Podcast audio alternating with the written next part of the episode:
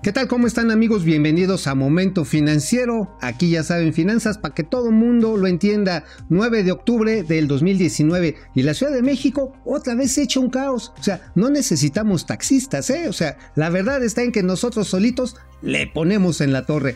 Bueno, por cierto, hoy es el Día de la Salud Mental. Fíjense que decía el señor secretario Javier Jiménez Espriu que era una locura el tratar de preservar las obras que hubo allá en Texcoco del nuevo aeropuerto. Mm, yo creo que la locura está del otro lado, pero vámonos. Esto es Momento Financiero. El espacio en el que todos podemos hablar. Balanza comercial. Inflación. Evaluación. Tasas de interés. Momento Financiero. El análisis económico más claro. Objetivo y divertido de Internet. Sin tanto choro. Sí. Y como les gusta. Peladito y a la boca. Órale. Vamos, réjete bien. Momento Financiero. Bueno, bueno, pues ¿qué creen? Hoy es un aniversario especialmente importante. Cambió el mundo, el mundo cambió de una manera radical con la caída del muro de Berlín. Se cumplen 30 años de que cuando una parte importante de la sociedad alemana no soportó más el yugo de pues un sistema totalitario, ya estaba la perestroika ya con en los con, bueno, era la antigua Unión Soviética, hoy ya es República Rusa y un montón de repúblicas. Bueno, en ese momento sucedieron cosas que no estábamos acostumbrados a ver. La globalización alcanzó niveles insospechados, vino la liberalización de la economía. Por supuesto existía la promesa, esta que le llamaron el Francis Fukuyama, el fin de la historia, de que al acabar la lucha de clases, por lo tanto, pues ya todo sería como que cantar y coser y cosechar este, las vides y obviamente todos los sabrosos licores de la prosperidad capitalista. Mm, digamos que eso no ha sucedido. Tenemos un mundo polarizado, tenemos un mundo que de hecho hay un grave retorno a las tentaciones autoritarias. Bueno, las ilusiones de los sistemas centralmente planificados está en boga por muchos lados, ¿eh?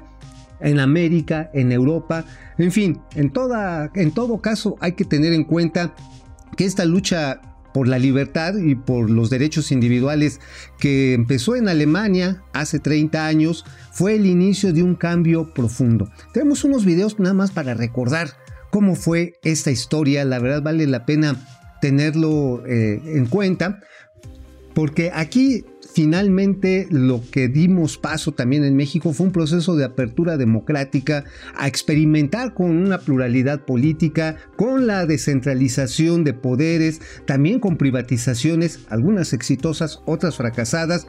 Y obviamente que ahora, repito, hay muchas tentaciones como para regresar a ese pasado que nos lo pintan como que fue maravilloso, esas utopías regresivas que definitivamente ni son utopías pero sí son regresivas.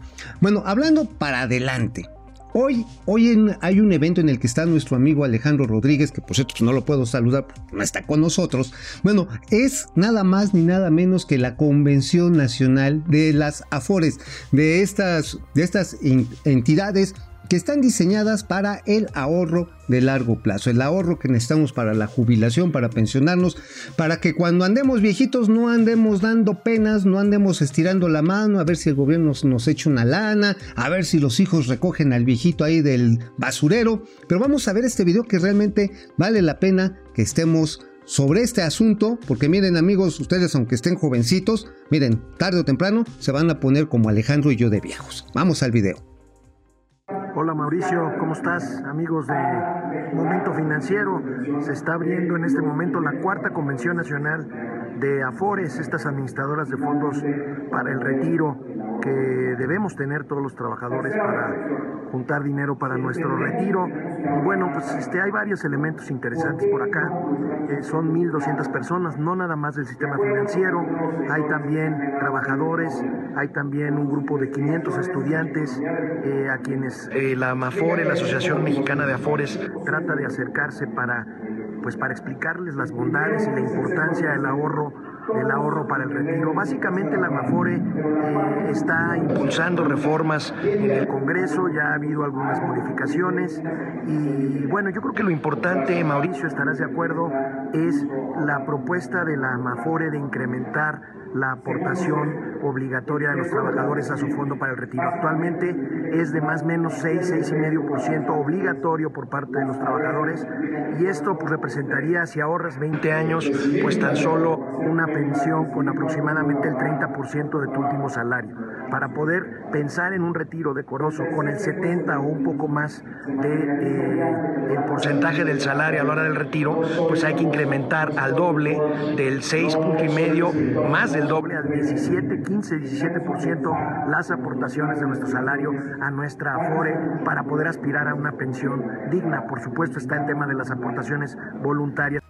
Bueno, ya se los dije, si no ahorran, tarde o temprano se van a poner tan viejos como Alejandro y como yo. Entonces, miren, el ahorro voluntario, ya lo estaba diciendo Alex, hoy por hoy, bueno, no voluntario, el ahorro obligatorio. Ahorita voy al ahorro, al ahorro voluntario. El caso del ahorro, digamos, ahora sí, el de achaleco, el que le quitan a uno por nómina, 6.5%, con todo y que uno estuviera ahorrando durante 20 años, pues la neta, nada más les va a dar o nos va a dar para retirarnos con el 30% del ingreso, del último ingreso que recibimos. O sea, neta, híjole, a ver, ya cuando uno está empezando a pasar aceite, ¿qué es lo que pasa? Gastas más en medicamentos. Evidentemente, a lo mejor ya no tienes que andar cargando con los hijos. Bueno, eso a veces, porque ya saben, luego no faltan, por ejemplo, los críticos de cine clásico de cuarenta y tantos años viviendo con los papás y ahí están metidos hasta con la novia o con la pareja.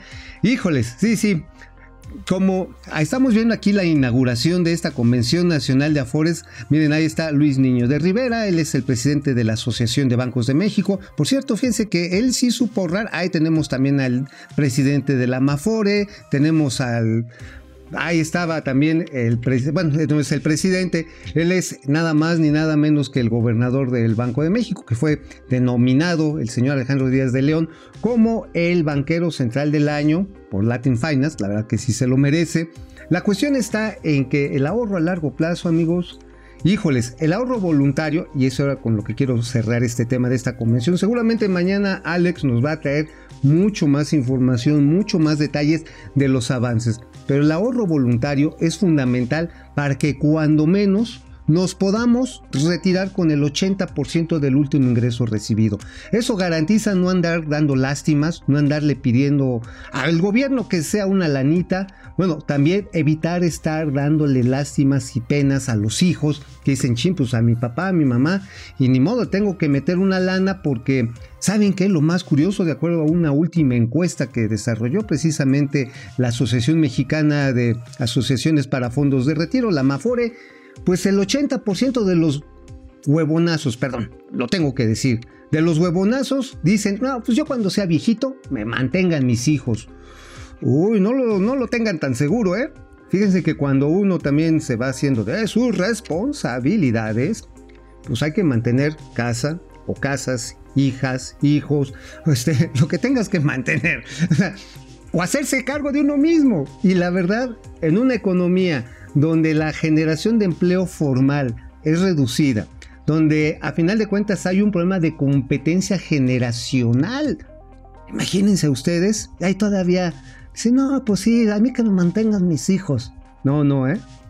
No se esperen. Bueno, hablando de este tema, pues la verdad que da pena mencionarlo, los ratings de competitividad de la economía mexicana, híjoles, pues vamos abajo. Vamos para abajo, es una situación realmente preocupante porque aquí lo ven como nuestro país ha ido perdiendo terreno esto, de acuerdo a, al World Economic Forum, este, este foro internacional que va dando a conocer qué lugares del mundo son más interesantes para hacer negocios, dónde está la calidad de las instituciones, de la infraestructura, de la tecnología, de la estabilidad macroeconómica. Ahí ven ustedes precisamente eh, pues los puntos que son evaluados y desafortunadamente nuestro país pasa del número 46 al número 48. Híjoles, pues miren, nada más para, para dar vergüenzas. En la escala de 0 a 100, pues los más chipocles del mundo mundial y del planeta interplatanario llamado Tierra es Singapur. Estados Unidos, obvio Hong Kong, los Países Bajos, este, y para que no me agarren sueño, miren, México, 64, o sea, de panzazo. De panzazo estamos pasando en esta medición, en esta medición de competitividad. Es decir, tenemos a final de cuentas otros países que nos están rebasando, que nos están sacando, nos están sacando la delantera. Híjoles, Qué preocupante. Por cierto, Singapur, eh, ya el próximo mes viene el primer ministro de aquella nación, de aquella nación estado, pues es un paisecito chiquitito, muy organizado. Son bien cañones para la gente que se sale de los guacales, a la gente que viola el Estado de Derecho, sí le ponen en su Mauser, no como aquí que van a negociar a ver si sueltan a unos choferes secuestrados y, y bueno, si nos dan plazas, soltamos a los secuestrados. No, allá uno tira un chicle y te cae la, judicial y al botiquín, ¿eh? Por tirar un chicle. Antes, antes los, les daban pena de muerte. hoy nada más ya te, te, meten al bote. Bueno, la cuestión está en que viene el primer ministro y trae un interés específico para invertir en el proyecto del canal trans. no es canal, se llama el, pues el sistema logístico interoceánico, el sistema interoceánico del Istmo de Tehuantepec, aprovechando la vía férrea que existe, quieren hacer un sistema de parques industriales en zonas francas. Es algo muy interesante que yo creo que mañana les voy a dar algunos detalles y ojalá, ojalá sí se concrete porque le daría una gran oportunidad que no ha tenido pues desde hace más de 100 años esta zona del país, el sureste. Perdimos en su momento la competencia contra Panamá y pues sí, Oaxaca, Veracruz, Chiapas y toda esta parte pues se quedó rezagada. Hoy está rezagada. Pero bueno, ya mañana les voy a platicar. Ahora, fíjense que hay un tema que la verdad vale la pena estar destacando. Ayer estábamos aquí adelantando con nuestro amigo Alejandro Rodríguez. ¿Qué está pasando con la licitación de equipos médicos y también de medicamentos? Ahorita les traigo dos exclusivas interplatanarias, dos exclusivas del mundo mundial, amigos columnistas financieros que nos están viendo, saquen su libreta, anoten, porque yo mañana sí la voy a publicar en el mejor periódico del planeta Tierra y planetoides circunvecinos, que se llama La Razón de México. Ah, ¿verdad? Bueno, ahí les va. Primero, equipos médicos. Se supone que este jueves, o sea, mañana, el Seguro Social va a dar el fallo, se supone, para la adquisición de 19 eh, claves, así también les llaman, o reactivos para la adquisición de equipo médico, tomógrafos, rayos X, eh, equipos de asistencia para la respiración artificial, incubadoras, em, equipos de, laboratorio. Es un catálogo bastante amplio y cuesta, no se crean, ¿eh? son como 6 mil millones de pesos. El único asunto es que no sé si el señor Suez Robledo no ha querido ver o si ve no le entiende, pero hay un montón de funcionarios de menor escala que no vienen ni de la pasada, vienen desde hace como tres administraciones. Y eso sí, miren, tienen un colmillo así larguísimo, es así como si yo me pusiera a doña austeridad republicana, así de este tamaño tienen, tienen el colmillo, o sea, lo tienen gigantesco e hicieron unas bases de licitación a modo, pero a modo para que las grandes empresas que siempre han sido proveedoras de estos equipos, de estos aparatos médicos, los sigan haciendo. Eh, no quiero decir el nombre de General Electric, pues, se nos vayan a molestar los gringos. Tampoco quiero decir el nombre de Panasonic, pues, luego vaya a dejar de funcionar mi televisión. Lo bueno es que aquí los televisores que tenemos son, creo que son LG, ¿verdad? Bueno, pues sí, este tenemos, creo que ya tenemos aquí algunas, algunos mensajes, pero antes de, leerlos les voy a platicar qué está sucediendo y eso es especialmente preocupante, está especialmente preocupante con el tema, pues con el tema de la compra de medicamentos. A esta fecha, hoy, deberían ya existir prebases. ¿Qué son las prebases para la adquisición de medicamentos en la compra consolidada que organiza, que organiza el gobierno de nuestro país? Pues no hay prebases, no hay bases. Y se supone que querían dar el fallo, es decir, ya vamos a comprar el 30 de noviembre. Después de las prebases que se discuten con la industria, viene la elaboración de bases, luego la sesión de preguntas y respuestas por las dudas. Después se tiene que hacer el concurso, después se tiene que asignar y firmar contrato.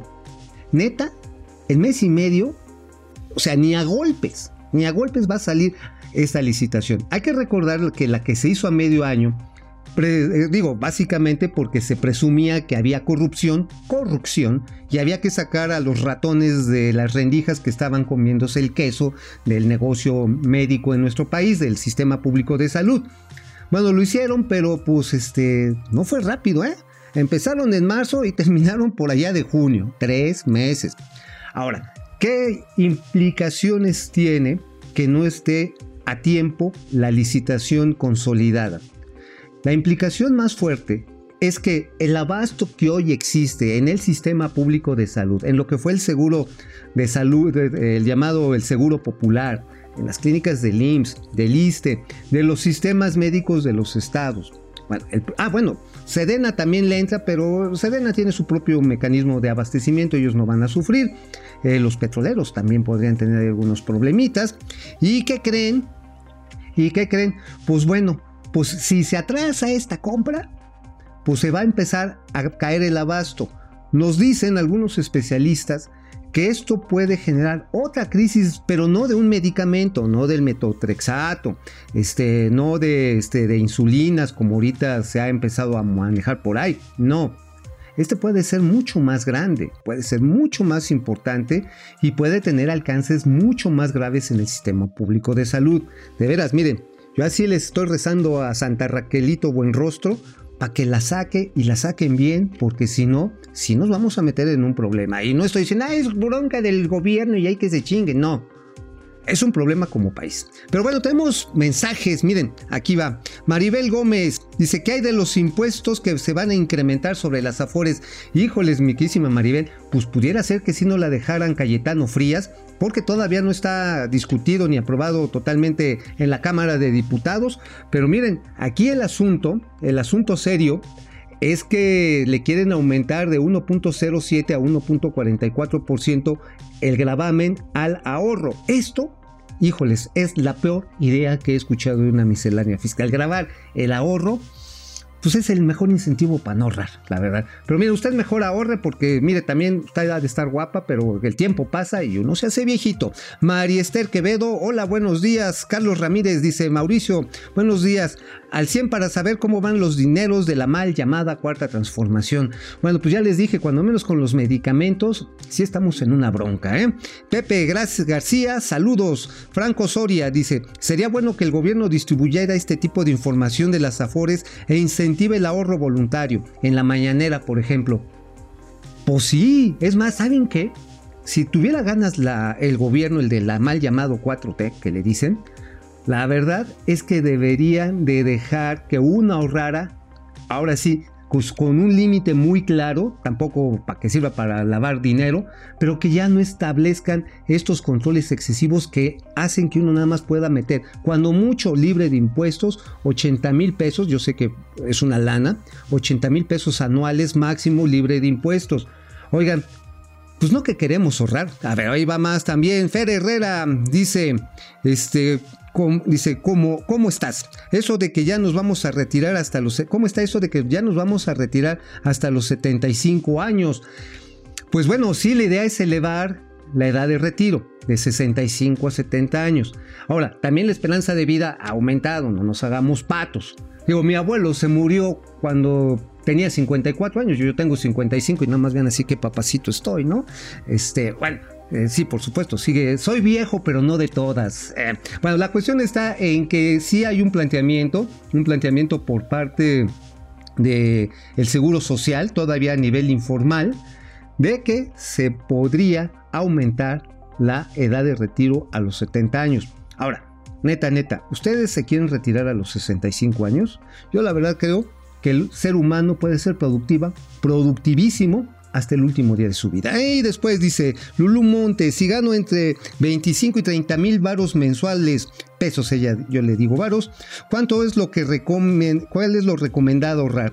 A ver, si vamos a hacer las, el cálculo rápido. Ganas Lulu, ganas 30 mil pesos, eh, lo ideal es que guardaras, no sé tu edad, supongo que tendrás que, no sé, unos 30 años, quizás pues calificas en la FORE 2, es decir, ya ya estás pasando en tiempo para que empieces a aumentar tu tasa de ahorro. Lo ideal sería que pudieras empezar a ahorrar el 12%.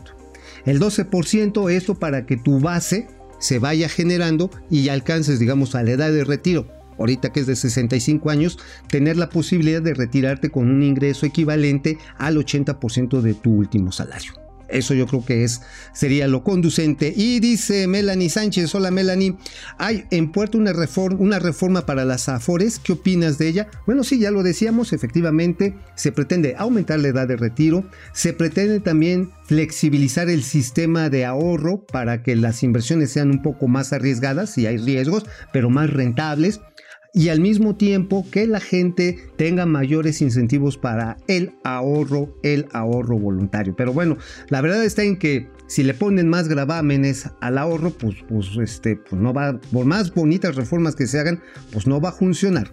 Y bueno, este, vamos a seguir con más noticias. Tenemos el tema, ¿qué creen? Tenemos un tema bien interesante, un tema portuario. Son las 10.28, ya casi vamos a terminar este programa. En estos momentos se están dando a conocer detalles y en estos momentos, mañana también les voy a platicar, de el primer proyecto portuario privado que está con financiamiento internacional en nuestro país. Bueno, ya hay algunos, pero el tamaño de este son casi mil millones de dólares para desarrollar tres puertos una terminal privada de contenedores en el puerto de Veracruz, y al lado de ahí de donde está el castillo del Morro, no es del Morro, ahí el castillo de San Juan Ulúa, el del Morro está en La Habana. Este, bueno, sí, ahí en San Juan de Ulúa, a un lado, se está desarrollando, está metiendo una compañía este, que se llama National Standard Finance, es la que está fondeando, a Caxor, que es una aglomeración de empresarios mexicanos. ¿Y qué están haciendo también? Están desarrollando una terminal este, especializada en graneles agropecuarios en Puerto Chiapas. Miren, ahí vamos a tener esta imagen, es de uno de los proyectos que se está realizando el tercero y este es el más grande para lo que se le conoce como Soto La Marina en Mataulipas, perdón, Tamaulipas. ¿Qué implica esto? Una gran terminal, solamente en esta le van a meter 400 millones de dólares para carga a granel, también contenerizada, pero sobre todo para combustibles. Porque también que creen National Standard Finance está apoyando el desarrollo de la primera refinería privada en nuestro país. Repito, ahora sí, como diría Verónica Wexler, es nuclear, Jacobo, es nuclear. Sí, esta nota es nuclear, porque es la primera refinería privada con 120 mil barriles de capacidad al día Obviamente primero quieren terminar de desarrollar el puerto, pues es lo lógico, pues o sea, necesitas donde lleguen los barcos, dejen el petróleo y también necesitas donde se tengan que almacenar los combustibles que llegan y los que salen y ya después haces la refinería que no se está haciendo así allá en dos bocas, pero bueno, esa es otra historia. La cuestión está en que esta financiera, que es una gran operadora de infraestructura, está apostando por nuestro país en esos tres lugares. La verdad, meritorio y hay que tenerlo en cuenta porque es de esta información que más allá de que si estamos o no a favor de tal o cual acción del gobierno, la verdad que como país nos conviene que nos vaya bien. Antes de irnos, este, por cierto, fíjate que hay, hay ya le iba a hablar a Alejandro Rodríguez, pero mejor le voy a hablar aquí a Doña Austeridad Republicana. ¿Tienes tarjeta de crédito, Doña Austeridad? ¿No? Ay, por supuesto que no tienes, estás bien flaca. No, fíjate que tuve la oportunidad yo tengo una aplicación Lava Norte y ¿qué creen?